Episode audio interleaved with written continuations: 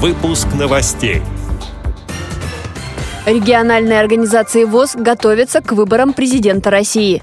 Инклюзивный радиотеатр «Резонанс» впервые выехал на гастроли. Инвалиды по зрению Краснодара и Майкопа провели мероприятие к празднику весны. Далее об этом подробнее в студии Анастасия Худякова. Здравствуйте! В это воскресенье, 18 марта, состоятся выборы президента России.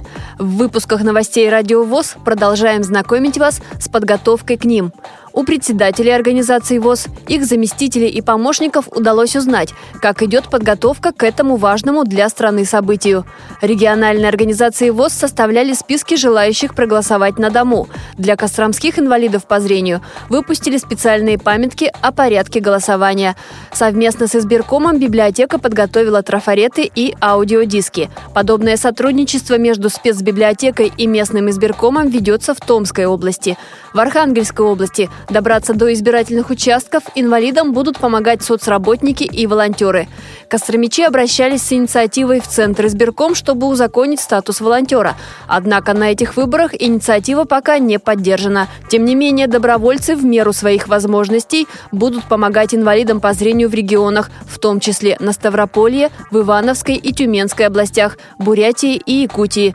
Тем временем, как отмечают в Адыгейской и Дагестанской региональных организациях ВОЗ, волонтерская служба у них пока не так развита. Инклюзивный радиотеатр «Резонанс» Московского культурно-спортивного реабилитационного комплекса ВОЗ впервые выехал на гастроли. Артистов пригласили в Саранск на фестиваль лучших театральных постановок, номинантов премии главы Республики Мордовии. Гости представили спектакль «Падение в жизнь» с тифлокомментарием. Это история жизни Примадонны сцены. Тифлокомментатором выступила режиссер Московского театра Ирина Некрасова.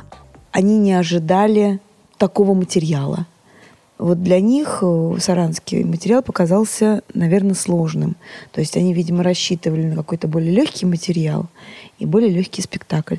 А приехала, в общем, философская э, психологическая драма – но потом втянулись и аплодировали, и довольны были, и приходили говорить э, спасибо после спектакля. И мы до последнего не знали вообще, будет возможность тифлокомментировать или нет. Мы играли на сцене Национального театра. А Национальный театр предполагает э, возможность перевода.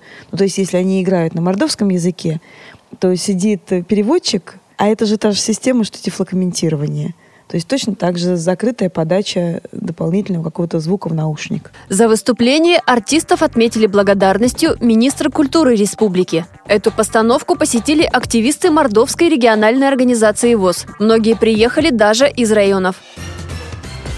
В Краснодаре по традиции прошло мероприятие, посвященное празднику весны.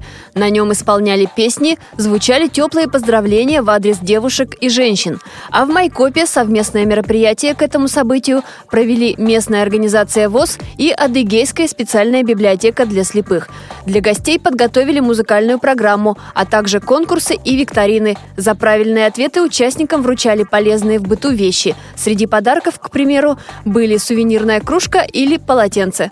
Эти и другие новости вы можете найти на сайте Радиовоз. Мы будем рады рассказать о событиях в вашем регионе. Пишите нам по адресу новости собака ру. Всего доброго и до встречи!